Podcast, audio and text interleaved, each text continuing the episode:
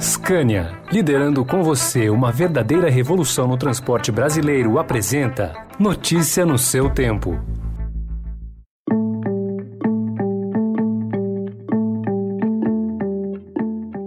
Olá, seja bem-vindo, seja bem-vinda. Começa agora mais uma edição do Notícia no seu Tempo. Esse podcast é produzido pela equipe de jornalismo do Estadão para você ouvir em poucos minutos as principais informações do jornal. Entre os destaques de hoje, CGU e Polícia Federal investigam venda de emendas parlamentares. Ministério Público apura suspeitas em tratamento na Prevent Senior e o anúncio da primeira vacina contra a malária. Esses são alguns dos assuntos desta quinta-feira, 7 de outubro de 2020. 2021.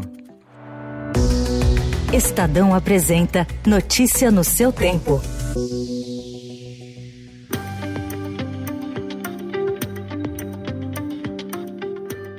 A Controladoria Geral da União e a Polícia Federal investigam um suposto esquema que envolveria a venda de emendas parlamentares. Em troca de um percentual de 10 a 20% sobre o valor empenhado, deputados e senadores destinariam verbas para prefeituras fora de seus redutos eleitorais, até mesmo em outros estados. Reportagem do Estadão em maio mostrou que 181 milhões de reais foram destinados dessa maneira. O ministro Wagner Rosário da CGU falou sobre a investigação em audiência na Câmara. É, porque já fazemos esse trabalho nos convênios em geral, porque não é só trator, nós temos diversas outras coisas acontecendo no Brasil, fruto de convênios, em diversos outros órgãos, e estamos com um trabalho bastante forte nisso aí, com parceria com a Polícia Federal e Todos nós vamos ficar sabendo no dia da deflagração das operações e também no desencadeamento dos trabalhos. Wagner Rosário também disse não ter dúvida de que há corrupção na compra de tratores pelo governo via orçamento secreto, caso revelado pelo Estadão e que ficou conhecido como tratoraço.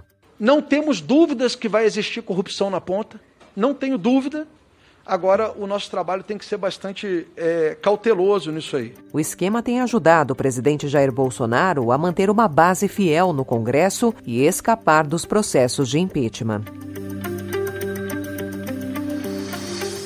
Quatro meses após o presidente Jair Bolsonaro cobrar do ministro da Saúde, Marcelo Queiroga, um estudo para desobrigar o uso de máscaras no país, a pasta ainda não conseguiu chegar a um parecer. A conclusão da análise, prevista inicialmente para esse mês, foi adiada para novembro. A pressão sobre Queiroga se dá no momento em que o avanço da vacinação e a queda de casos de Covid desencadearam anúncios para flexibilizar o uso de máscaras em algumas cidades, como Rio de Janeiro e São Paulo. Após Após assumir a pasta, dizendo que o Brasil se tornaria a pátria de máscaras, Queiroga mudou de posição. Em entrevistas, já afirmou ser contra o uso obrigatório do equipamento de proteção e a favor de uma conscientização, que não explicou como seria feita. Bom, primeiro, nós somos contra essa questão de obrigatoriedade. O Brasil é um país que tem muitas leis e que as pessoas, infelizmente, não as observam.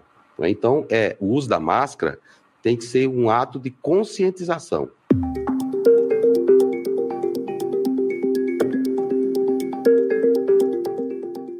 Ministério Público de São Paulo investiga supostos crimes contra a vida em casos de adoção de tratamento paliativo em pacientes de Covid em hospitais da Prevent Senior. Promotores identificaram pelo menos dois casos em que pessoas com possibilidade de sobreviver foram encaminhadas para tratamento paliativo, destinado a pacientes em estado terminal. A operadora de ser alvo de denúncias infundadas.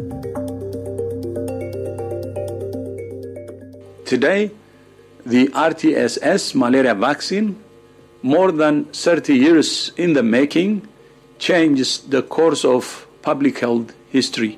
Como anunciou o diretor-geral da OMS, Tedros Adhanom, em uma decisão histórica, a Organização Mundial da Saúde aprovou ontem a primeira vacina contra a malária. Segundo a organização, a cada dois minutos, uma criança morre da doença no mundo. O imunizante será fabricado pela gigante farmacêutica britânica GSK. Em política, o Estadão também informa hoje que os diretórios nacionais do Democratas e do PSL aprovaram ontem a fusão entre as legendas. Agora, o União Brasil, como foi chamado, precisa do aval do Tribunal Superior Eleitoral. Se aprovada, a legenda terá a maior bancada da Câmara e as maiores fatias dos fundos eleitoral e partidário. Será a primeira vez em 20 anos que a direita reúne tantos parlamentares em uma única agremiação. E o novo partido pretende ter candidatura própria ao Palácio do Planalto em 2022. Atualmente são três pré-candidatos: o ex-ministro da Saúde, Luiz Henrique Mandetta, o presidente do Senado, Rodrigo Pacheco, e o apresentador José Luiz da Atena. No Reino Unido, o premier Boris Johnson, declarando que o país não voltará ao mesmo modelo falido do passado, prometeu ontem uma reforma econômica para reduzir a dependência dos britânicos da mão de obra estrangeira. We are embarking now on a change of direction that has been long overdue in the UK economy. We're not going back to the same old broken model with low wages, low growth, low skills, and low productivity, all of it enabled and, in, and assisted o discurso, que fechou a conferência anual do Partido Conservador, teve um tom populista e eleitoral bastante criticado por empresários, analistas, sindicatos e opositores. Em sua fala, Johnson mal tocou no assunto sobre a crise de escassez que fechou poços de combustíveis e esvaziou prateleiras de supermercados.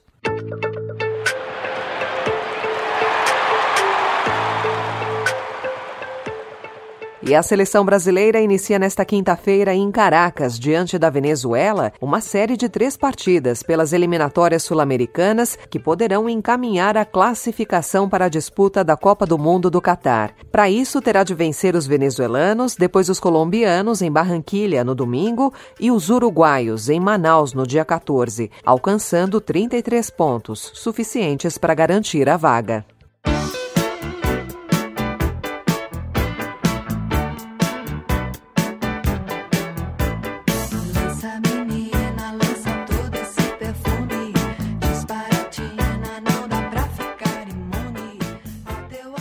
O último show de Rita Lee foi em 2012. E para matar pelo menos um pouco a saudade, a cantora é tema de uma exposição no MISE, em São Paulo, que tem curadoria do filho dela, João Lee, e leva o público a uma viagem colorida e sonora pela trajetória da artista de 73 anos. Organizada em 18 áreas temáticas, a mostra evita a formalidade de uma linha do tempo certinha demais e, de uma maneira lúdica, faz com que a própria Rita Lee conduza os visitantes pela história dela. A exposição fica fica em cartaz até o dia 28 de novembro.